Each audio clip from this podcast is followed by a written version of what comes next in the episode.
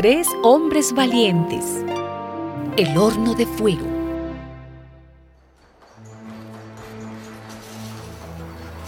El rey Nabucodonosor mandó hacer una estatua de oro que tenía 30 metros de alto por 3 de ancho y ordenó, todo aquel que no se arrodille y adore a la estatua será arrojado inmediatamente a un horno encendido. Unos caldeos aprovecharon esta oportunidad para acusar a los judíos ante el rey Nabucodonosor. Hay unos judíos a quienes su majestad puso al frente de la administración de la provincia de Babilonia, que no guardan el menor respeto por su majestad, ni adoran a los dioses, ni a la estatua de oro que su majestad ha mandado levantar. Ellos son Sadrach, Mesach y Abed-Negó. Nabucodonosor se puso muy furioso y mandó que llevaran ante él a Sadrach, Mesach y Abed-Negó. Después de escuchar al rey, ellos respondieron, No tenemos por qué discutir este asunto, contestaron los tres jóvenes.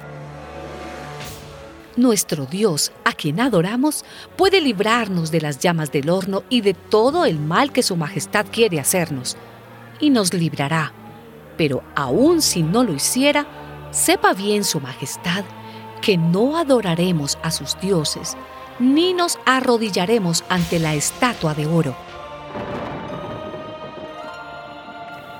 Al oír Nabucodonosor estas palabras, la cara se le puso roja de rabia contra los tres jóvenes. Entonces ordenó que se calentara el horno siete veces más de lo acostumbrado.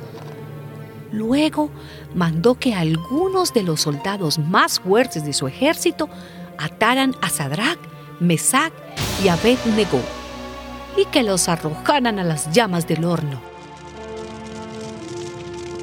El horno estaba muy encendido, las llamas alcanzaron y mataron a los soldados que habían arrojado en él a los tres jóvenes, los cuales cayeron atados dentro del horno.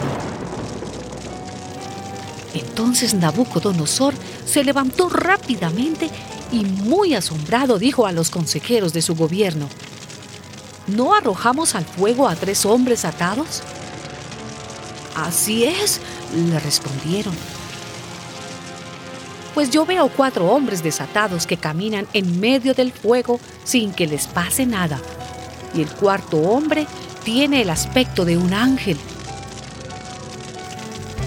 Y diciendo esto, Nabucodonosor se acercó a la boca del horno y gritó: Sadrach, Mesach y Abednego, siervos del Dios Altísimo, salgan y vengan aquí.